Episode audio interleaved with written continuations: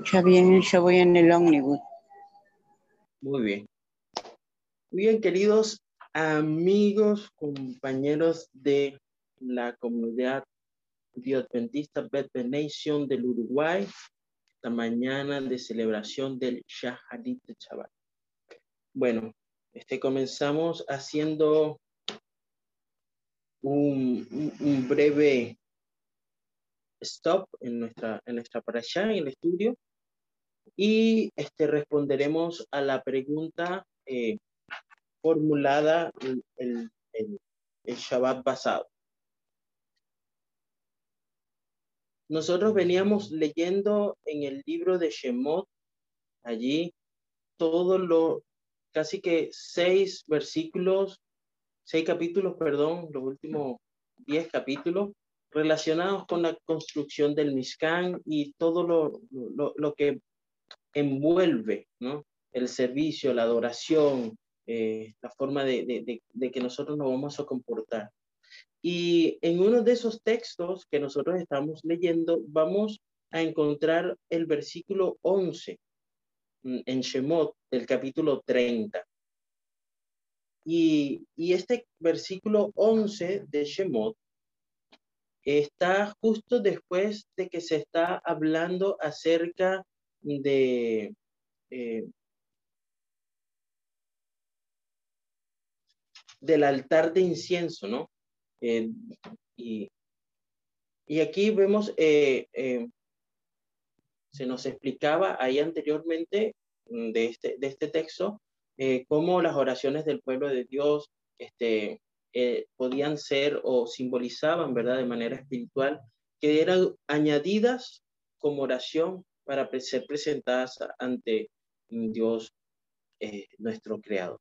Ahora fíjense algo aquí interesante porque a partir de ese, luego de ese texto viene el versículo 11 donde cambia totalmente el, el giro, ¿no? Da un giro repentino allí. Y vemos ahora a Shen mostrándole o instruyéndole a Moshe que tome un censo. Cuando nosotros habíamos hablado de censos la semana pasada, y vimos que había más de siete censos. Habían dos, que es cinco en el, en, en, el Tanaj, y encontramos dos censos, pero estos ya eran censos romanos que estaban en el libro, en, los escritos apostólicos. Es decir, estos primeros censos, estos cinco censos que se muestran en, en, la Torah, eran censos que tenían un propósito. Y uno de ellos, pues, estaba fuera de las indicaciones de Hashem, ¿no? que es el relato que habíamos hablado de, del rey David. Ahora, en este censo en particular, se nos dice que las monedas reunidas para este censo iban a ser utilizadas para eh, construir los postes del santuario.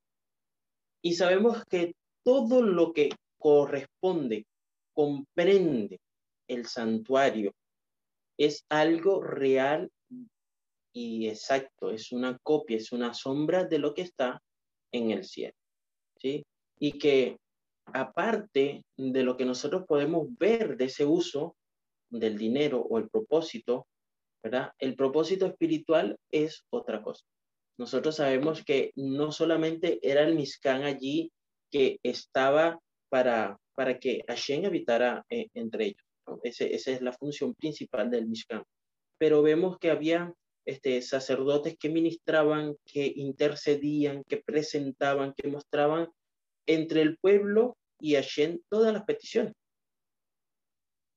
Y cuando nosotros hablamos de esto espiritual y vemos esto en el, en, en, en Hashamay, en el cielo, ¿verdad? Vemos que era simbolizando a quién? A Yeshua, quien más adelante iba a ser nuestro intercesor, nuestro mediador, el que iba a presentar nuestras oraciones ante el Padre, el que iba a presentar a través de ese, ese sacrificio, iba a mostrar su propia mérito para que nosotros pudiéramos tener algo. Ahora, con respecto al rescate, que fue la pregunta específica que se nos formuló la semana pasada, este, tenemos varios tipos de rescate que podemos encontrar en la Torah.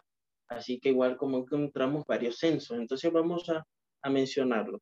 Había un rescate que era siendo pagado, o, el concepto del rescate era Eh, un rescate es pagado para que alguien sea redimido. Esa redención es para una persona que no tiene la posibilidad de ser redimida por ella misma. Bien, si no, no es un rescate, ¿no? Y eso es lo que la iglesia cristiana, este, la mayoría de, los este, que creemos en Yeshua, cree, este, creemos en la redención. En otras palabras, esto toma un, nombre especial, ¿no? Plan de salvación. Y plan de salvación o plan de redención. ¿Y qué quiere decir esto? Hashem estableció un sistema donde por ejemplo, el primer caso de redención era, cada padre tenía de manera obligatoria pagarle al sacerdote una cantidad establecida de dinero para redimir a su primer hijo, varón. ¿Sí? Era obligatorio. Entonces, típicamente tenía que ser pagado durante los primeros 30 días del nacimiento. De otra manera, en otra faceta o otra clase de redención, este, lo importante resaltar aquí es que envuelve a un pariente redentor. ¿sí? Tomemos eso en mente. La idea aquí tenía que ver con un pariente responsable, ¿verdad? Ahora, había otra forma de hacerlo. El, eh, perdón, no había otra forma de hacerlo. El hijo era redimido a través de la acción del padre. Luego vemos que Dios extendió esta redención para redimir en otro aspecto de la vida, en donde un pariente que va más allá de sus responsabilidades podía redimir la propiedad o la vida de un, miembro de su familia que haya caído en deuda o que haya esté a punto de perder su propiedad o que vaya a ser vendido como esclavo o, o acreedor o las dos cosas, ¿sí? Entonces, esto nos enseña, enseña al pueblo de Israel un principio, ¿no? Y el principio es este. Nosotros como seres humanos hemos nacido con una deuda con Dios, ¿sí? Este sistema era usado de manera diaria, era práctico, era algo común en la ley civil. Sabemos que este, habían esclavos, habían este, servidores, este, sirvientes y amos en, en, en Israel. Y esto fue creado para que nosotros pudiéramos recordar. Y recuerden que cuando hablamos de ese tipo de servidumbre, no estamos hablando de un tipo de servidumbre de opresión. Vemos que más bien aquella persona que era siervo mm, no era un estatus tan malo, ¿no? Era malo porque era siervo, pero al final era cuidado como la niña de los ojos del amo. Cualquier cosa que le sucediera a ese hombre o a esa mujer era un problema. Entonces tenían que ser cuidados, este, protegidos, este, incluso luego de ser liberados tenían que ser recompensados por todo el tiempo que habían pasado en esta eh, situación. Y ahora, esto indica que si nuestras vidas son, son salvas, sí, sí, sí, este, nosotros debemos ser redimidos de nuestra deuda para con Dios, ¿no? Para que no, para no llevar ese resultado del pago del pecado en el mundo, que pues es, es la muerte, ¿no? Eh, pero siempre debe ser una persona ajena a quien debe ser redimido. Es decir, el, quien debe pagar es un pariente, alguien llegado, ¿no? Y ¿cómo vemos esto? Esto está relacionado totalmente, así habíamos visto cómo el Shabbat estaba relacionado totalmente para el, santuario, ¿no? Y, eso nos recordaba algo interesante el día de ayer, porque el Shabbat nos santifica. Nosotros llegamos a ser santo porque la, la santidad del Shabbat nos permite a nosotros alcanzar ese, ese, ese nivel o ese estado. Y cuando nosotros vemos este tipo de redención que estamos hablando ahora, vemos cómo está también relacionada al santuario, porque estaba dentro del relato del santuario, no es un, texto ordinario o que, bueno, ay, me acordé de esto, voy a escribirlo aquí y luego sigo escribiendo del tabernáculo. No, no, estaba allí para, para indicarnos a nosotros que igual que el sacerdote, como Hashem creó el sacerdocio, y el tabernáculo como una sombra de todas las cosas que habían de venir. Y pudiéramos entender, conocer, afirmar que Yeshua fue ese sistema de redención al cual se apuntaba. ¿No? Este, este, este es, eh, en resumen, el censo de Israel es la saber que la nación, los primogénitos, eh, este, la nación era la nación primogénita, perdón, de, de Hashem, y entre, de, entre todas las naciones que existían en el mundo. Y al igual que el primogénito de una familia, este pueblo también debía ser redimido. Entonces, ¿qué, ¿qué sucede? Que a veces aislamos las cosas. Recuerden, el éxodo va, el éxodo para el pueblo de Israel. Luego va un éxodo para la iglesia eh, primitiva. Luego va un éxodo personal. Y luego va un éxodo para aquel grupo de redimidos que Hashem cuando los reúna de todas las naciones, que va a ir a estar con él en, en, en, la Jerusalén eh, preparada y, creada para nosotros.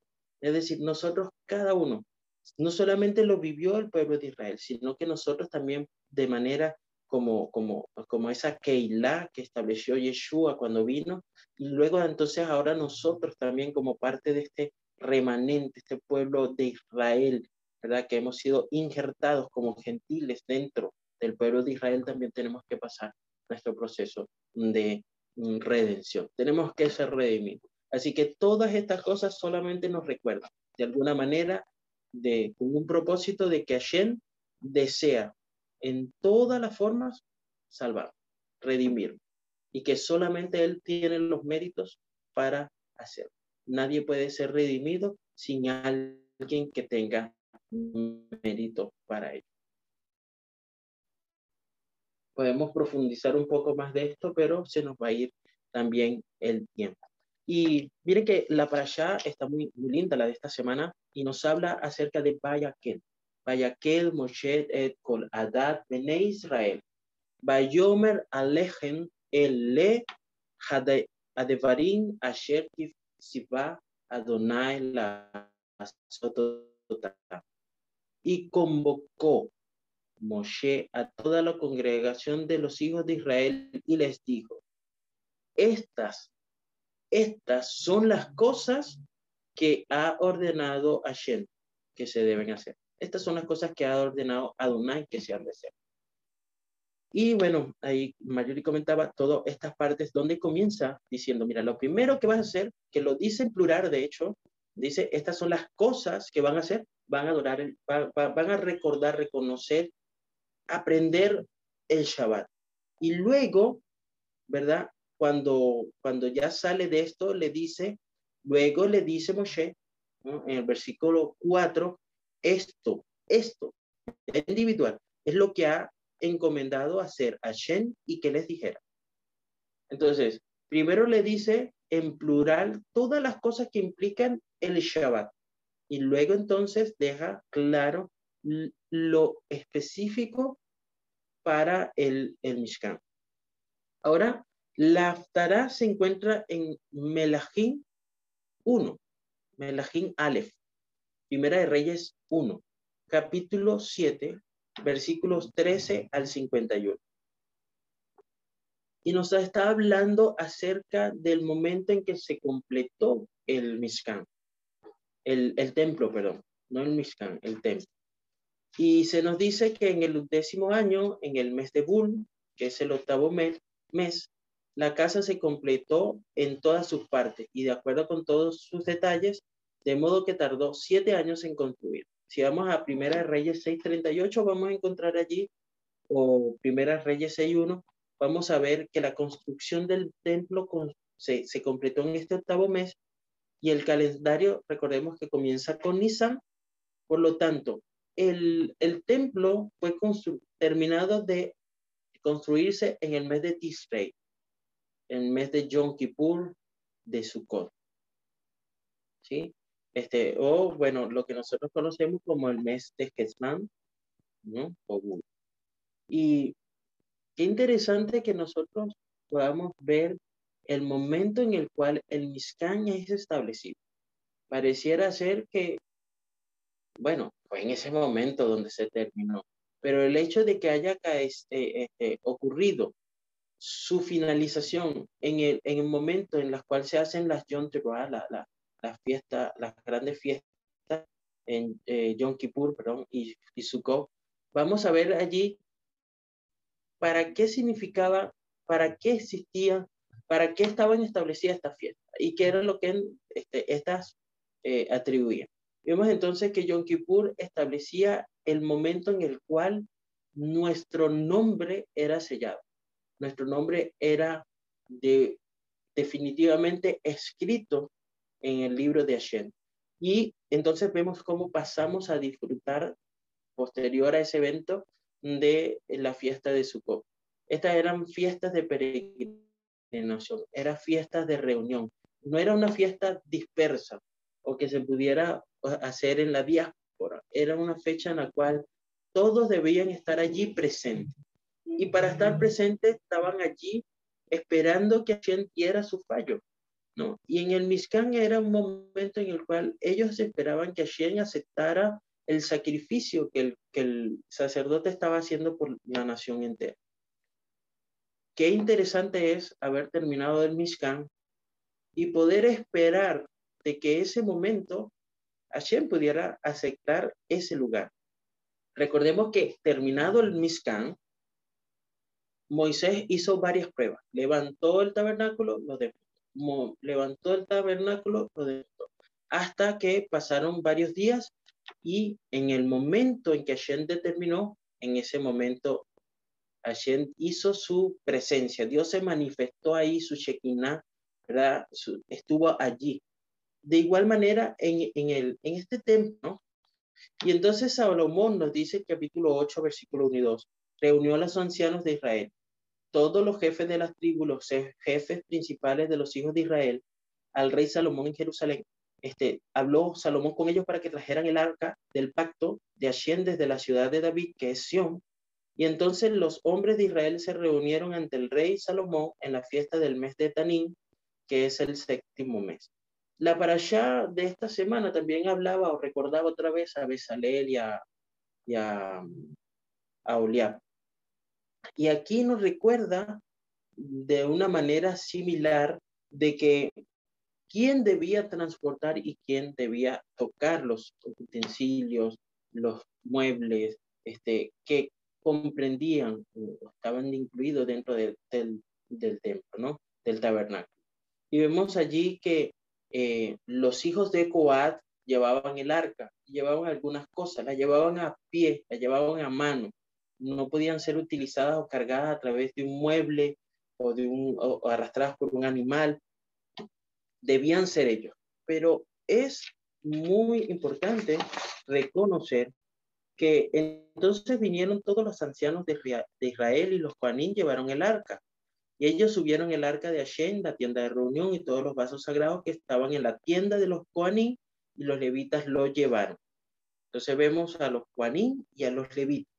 Pero a los hijos de Coat no se les dio carro ni huella, porque su responsabilidad era llevar los objetos sagrados sobre sus hombros. ¿sí? Los Juanín llevaron el arca, como había sido establecido por Hashem. Nos dicen, los levitas llevaron el arca desde su lugar en el monte Sion hasta el templo en el monte Moriah. Y, esta, y los Juaní llevaron hasta la puerta y los sacerdotes fueron los encargados de llevar o entrar estos utensilios dentro del templo, ¿no? Eh,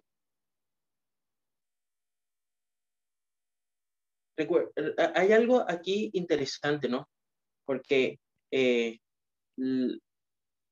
poner el arca era un mueble, pero la tapa o el, o el propiciatorio era el lugar donde realmente Hashem se sentaba, era lo que representaba el trono de, Dios. Y esto, pues, este, era, no, no, se podía ser llevado por, por, por, cualquiera, tenía que ser solamente alguien que pudiera estar ante la presencia de Hashem. Y, y fíjense que solamente se entraba en Yom Kippur para este momento. Y Hashem previó de manera misericordiosa para el pueblo de Dios que solamente pudieran terminar el templo para que pudieran entrar en el momento en que podían entrar ante la presencia de Hashem. Y nos, nos, esta, esta alianza, este mueble que nos habla, que tal vez pareciera ser algo eh, como que difícil de entender, o no difícil de entender, sino que sea como uh, de cuidado, que de temor, y no lo quiero tocar, no lo quiero ver, tal vez me haga pensar como el pueblo de Israel y decir, mira, este señor, no, no, no, este, yo, ni cerca voy a ir, yo voy bien, bien atrasito de esto porque este, no, no, no esté tan cerca de ti. Pero este arca de la, de la alianza, donde estaban guardados los diez mandamientos, y era una representación del corazón de Hashem, del corazón de cada creyente, del corazón de aquel que es invitado a estudiar la Torah. Allí en Romanos, Shaul, en el capítulo 10, 4, nos dice que el Mashiach es la meta, la culminación, el epítome de la Torah. Él es todo, ¿no? Eh, cuando vemos el Tanaj, cuando vemos la Torah, estamos viendo el epítome, estamos viendo la culminación, la conclusión de todo lo que es el Mashiach. Ahora está, aparece allí alguien en esta historia, porque no quiero dejar de lado los escritos apostólicos. Y en la Besorá de Juan, capítulo 14, son pocos versículos, ¿verdad? Que podemos encontrar allí, pero es de 14 del 15 al 26. Hay, hay algo interesante. En la tradición judía, eh, se ha hecho un paralelo entre lo que es la creación y lo que es el espíritu de Hashem flotando sobre las aguas, ¿no? Y, o sea, la creación y el espíritu de Hashem paralelo a la nube que cubría la tienda del tabernáculo, ¿no? Y que estaba allí, que se movía, que era visible, que era percibible, ¿sí? Y algunos sabios, algunos jajamín, también añaden o agregan otro tipo de paralelo entre la gloria que era manifestada en, el, tabernáculo con la gloria de Hashem cuando llenaba el tabernáculo, ¿no? Entonces, eh, pero entre esta, perdón, lo pedí dos veces. Entre la gloria de Hashem llenando el tabernáculo y la siguiente sería la creación de la luz en el primer día de la creación. ¿No? Este, recordemos que eh, en Éxodo 40 nos habla, ahí en el versículo 34, nos dice que Hashem llenó con su gloria el tabernáculo. Y en Génesis, en Bereshit, capítulo 1, versículo 3, nos dice que Dios dijo sea la luz y fue la luz. ¿no? ¿Y a qué nos, nos, lleva esto? A la presencia de la Shekinah, a la presencia de la gloria de Hashem. La presencia de Dios estaba allí. Hay un rabino llamado Ari Khan, ¿no? que dijo de esta manera, Nashmanides, ¿no? Eh, el Ramban, hay un Ramban que termina con N y uno que termina con M, ¿sí? por si leen algún texto, eh, me pareció interesante. Uno es eh, Rashi, el otro es Nashmanides. Eh, escribe que el secreto sublime que se encontraba en el tabernáculo es que la presencia de Dios que se cernía sobre el monte Sinaí ahora estaba colocada en exhibición permanente en el tabernáculo. Qué interesante. El Nashmanides decía, lo que vimos allí en el Sinaí, la manifestación gloriosa de Hashem ante toda la nación de Israel, era la misma recordatorio que veían ellos, la misma exhibición, pero ahora de manera permanente sobre el tabernáculo o en el tabernáculo. Vemos que allí no estaba en su presencia todo el tiempo en la, en la montaña. Era solamente cuando, cuando fue a hablar con el pueblo y cuando fue a hablar con Moshe. Y en el tabernáculo también ocurría cuando Hashem quería hablar, cuando Hashem entraba ante la presencia de Dios o cuando este, el, el, sacerdote, pues también este, el sumo sacerdote estaba allí. Y en algunos momentos, por supuesto, ¿no? Y este, es, este, este, esta vivencia del santuario, esta presencia, esta exhibición de Hashem, nos, nos muestra de manera profética que en un momento posterior de la historia, Hashem también iba a morar entre su pueblo. Y sabemos que lo hizo a través de Yeshua a Mashiach, ¿no? Y dice que el verbo habitó entre nosotros, se hizo carne y estuvo allí entre nosotros. Es decir, cuando Yeshua vino pudimos contemplar la exhibición de la gloria de Dios. Ah, pero no era la misma luz, no era la misma forma de hacerlo, pero estuvo entre nosotros. Y la diferencia está que cuando nosotros ve, cuando las personas veían a Yeshua, podían verlo o no. Es decir, reconocerlo, verlo y saber que era el Mashiach, para ellos era estar viendo la gloria de Dios. Era estar viendo la exhibición de Dios hablándole a sus hijos, a su pueblo redimido. La montaña estaba allí, pero no todos los percibieron, pero todos escucharon.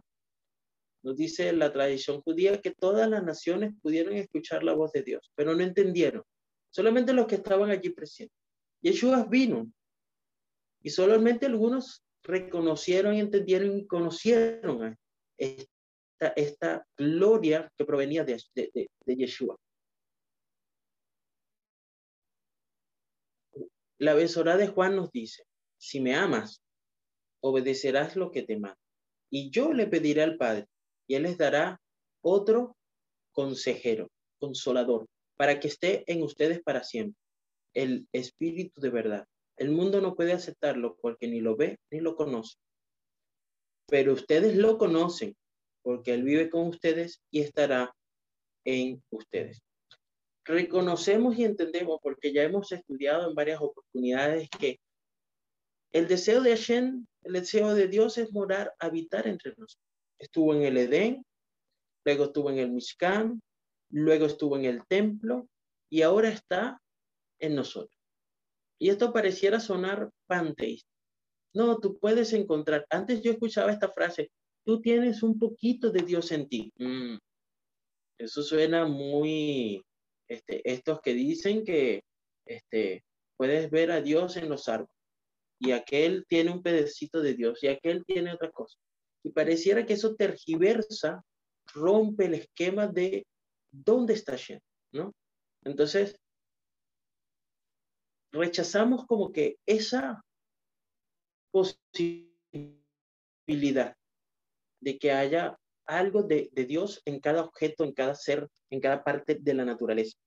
Pero la besorada de Juan es clara cuando dice que el Espíritu de Dios mora en ti, habita en ti.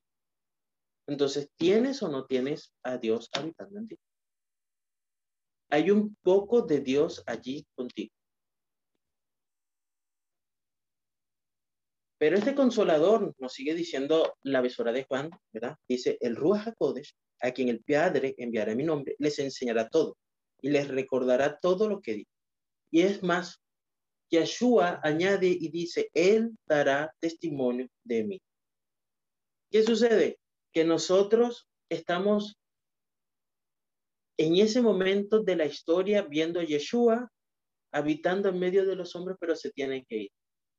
Una vez más, el hombre y el, y, el creador se tienen que separar. Pero él dice, no, no los puedo dejar solo. Les prometí habitar con ustedes en todo momento para acompañarlos. Así como los saqué de Egipto y los llevé a Canaán, yo los quiero sacar de este mundo para llevarlo a la, a la nueva Jerusalén.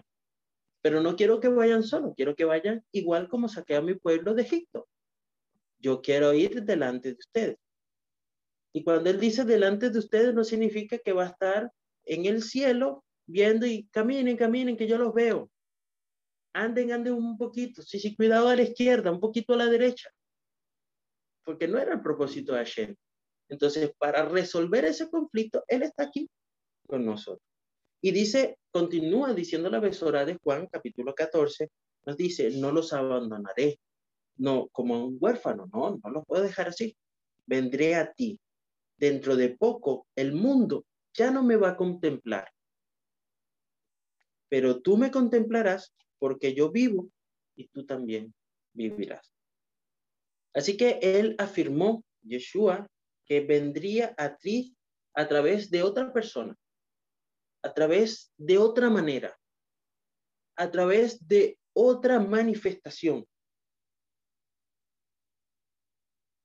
¿sí? Y dentro de poco, decía Yeshua, el mundo no me podrá ver, no me podrá reconocer, no me podrá contemplar, pero tú sí lo vas a hacer. Y esta es la parte que más me impresiona de, de aquí, porque sin duda es una buena noticia, es una grandiosa noticia. Ahora la pregunta es, ¿Has visto, has contemplado la gloria de Hashem en tu vida, en ti?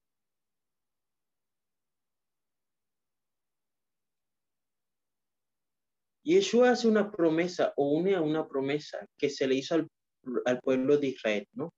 Una promesa que los profetas de Israel daban al pueblo. Y dice, he aquí, vienen días. Esto es una declaración de Hashem. Cuando haré un Brik Hadashah, un nuevo pacto con la casa de Israel y con la casa de Judá. Pero este es el pacto que haré con la casa de Israel después de esos días. Es una declaración de Hashem. Pondré mi Torah en ellos. ¿Dónde estaba la Torah? el corazón de Hashem, lo que, lo que era la epítome de la Torah. ¿Dónde estaba? Estaba puesta allí en el arca. ¿Y el arca dónde estaba? Debajo del sitio sobre el cual la presencia de Hashem se manifestaba. Entonces, él está diciendo, voy a colocar esa misma Torah que estaba en el Mishkan, donde yo manifestaba mi gloria. La voy a poner dentro de ti. Es más, la voy a escribir en una tabla. Pero esa tabla va a ser tu corazón. Entonces, no era la tabla cualquiera. Este, no, no es el ejemplo. Está escrita por hombre. Sabemos que es la manifestación de la de todo lo que Hashem transmitió a través de hombres jajamín, ¿no? De sabios. Pero la que estaba, la versión que estaba en el arca fue escrita con la mano de Hashem. Así que para que Hashem pueda manifestar su gloria en ti, él tiene que escribir la Torah personalmente, con su mano, con su dedo, y les tengo los textos, pero no los tengo hoy. Pero la Torah nos dice que el dedo de Dios es el espíritu de Hashem. Ah, uh. Entonces, si nos dejó a su espíritu y Yeshua nos dice que va a escribir la Torah en nuestro corazón, ¿quién la escribe? El espíritu de, de Dios. Y dice, sí, continúa diciendo Jeremías 31, porque esto está en Jeremías 31, 30, 32. He aquí vienen días cuando haré un Brik Hadashah, un nuevo pacto con la casa de Israel y con la casa de Judá, pero este es el pacto que haré con la casa de Israel después de esos días. Pondré mi Torah dentro de ellos. Sí, lo escribiré en su corazón, yo seré su Dios y ellos serán mi pueblo tú deseas ser, confirmar, entender asegurarte de que eres parte del pueblo, usted tiene que tener escrita en su corazón la Torah. Pero no es que usted haya estudiado solo. Usted va a pasar a ser parte de ese pueblo si quien escribió la Torah en su corazón es el Espíritu de Dios. El Espíritu de Dios. Y Jeremías 31, eso era Jeremías 31, 30 y 32.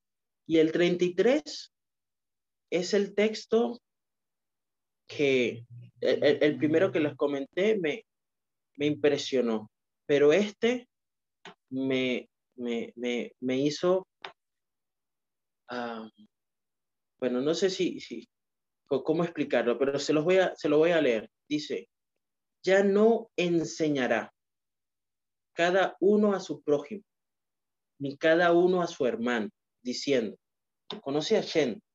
Mira, ¿quieres conocer a Shen? Yo te voy a decir quién es Hashem.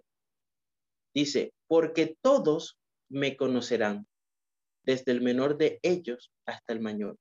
Es una declaración de Hashem. Quedé pensando en este texto. Qué extraño. Ya no habrá necesidad de que yo le comente a Marjorie o pedirle o decirle que conozca a Shen. Porque ella, porque yo, porque tú, porque él, porque cada uno de nosotros conoceremos a Shen. Es una declaración de Dios. Está establecido así en la Torah. Y eso solo ocurrirá cuando Él ponga la Torah dentro de nosotros. Entonces, la, la, conclusión es fácil. ¿Todavía no conoces a Hashem? Mm. ¿Será que todavía no están las tablas de la Torah allí? ¿Será que esas tablas se rompieron y necesitan volver a estar dentro de ti? ¿Será que realmente no conocemos a Hashem? Así dice Hashem, quien da el sol como una luz de día y fijó el orden de la luna y las estrellas como una luz de noche, quien agita el mar para que rujan sus olas.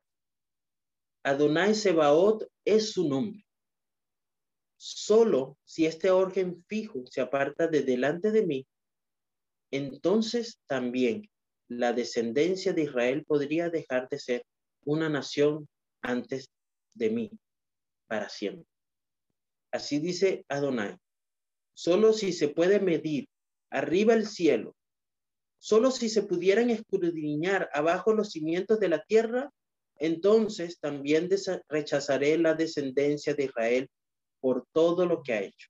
Es una declaración de Adonai. ¿Saben? Cuando me hice esa misma pregunta, ¿será que yo estoy, tengo la Torah de, de Hashem en mi corazón? ¿Será que puedo percibir un destello de su gloria, una exhibición de su, presencia en mí. Y si no, ¿qué pasa? Si no, ¿qué ocurre? ¿Se rompieron las tablas? Rechacé como el pueblo de Israel al decir, no, necesito que otro me hable para, para que sea intercesor entre Hashem y, y, yo, para que este, sea Moisés el, el que hable directamente con él. Porque acá dice que va a ser de manera individual que ya no necesitarás la voz de otro, que ya no necesitarás la recomendación de otro, que será tu propia experiencia, no la de otro, que será la capacidad que tienes de interactuar, de moverte, de presentarte ante Dios tú solo, sin la necesidad de otro.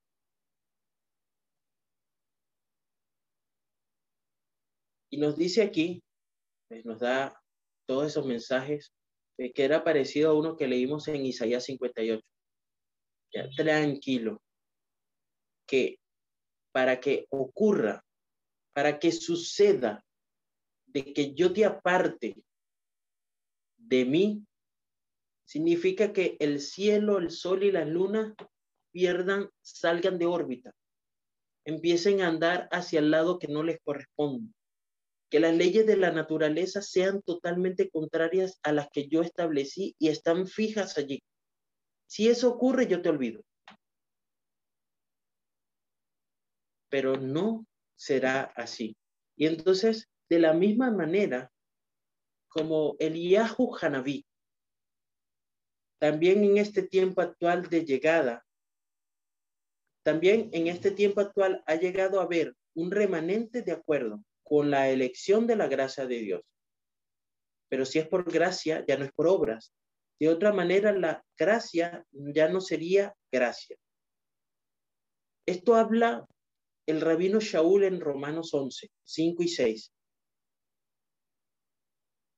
La semana pasada decía que el pueblo de Israel, al no creer en una segunda oportunidad, en una vida después de la muerte, se dedican, se dedican totalmente a vivir su vida de manera que puedan vivir una vida conectada en vida, porque después ya no hay más nada. Nosotros que tenemos la creencia en Yeshua, nuestro Mashiach, si creemos en un mundo venidero, en un futuro mejor, entonces nuestro trabajo, nuestra salvación por el trabajo que hacemos, no, no, no es otra gracia, sino esto que nos muestra Shen aquí. Su gracia nos salva. Debemos seguir viviendo como si nuestra última oportunidad de estar junto a Shen es hoy, pero con la certeza de que al despertar, al abrir de nuevo los ojos, seguiremos nuestra vida, nuestra vida continuará al lado de Hashem, quien no dejará su promesa. La besora de Juan va terminando diciéndonos, en este día sabrás que estoy en mi Padre, tú estás en mí y yo en ti. Esta revelación, esta afirmación que nos deja allí eh, Juan, nos dice en la Torá, el que tiene mis mandamientos y los guarda, él es el que me ama. El que me ama será amado por mi Padre, y yo lo amaré a él. Mira, los últimos versículos de la besora, eh, de Juan, del capítulo 14, 23 al 26 dice,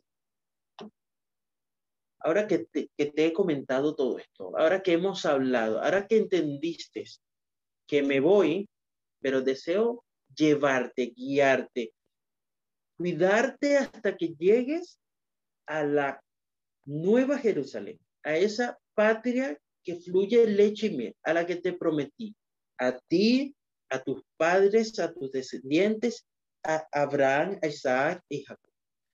Mira lo que dice. Yeshua respondió y le dijo, si alguno me ama, este cumplirá mi palabra. Si alguno me ama y cumple mi palabra, mi Padre lo me ama.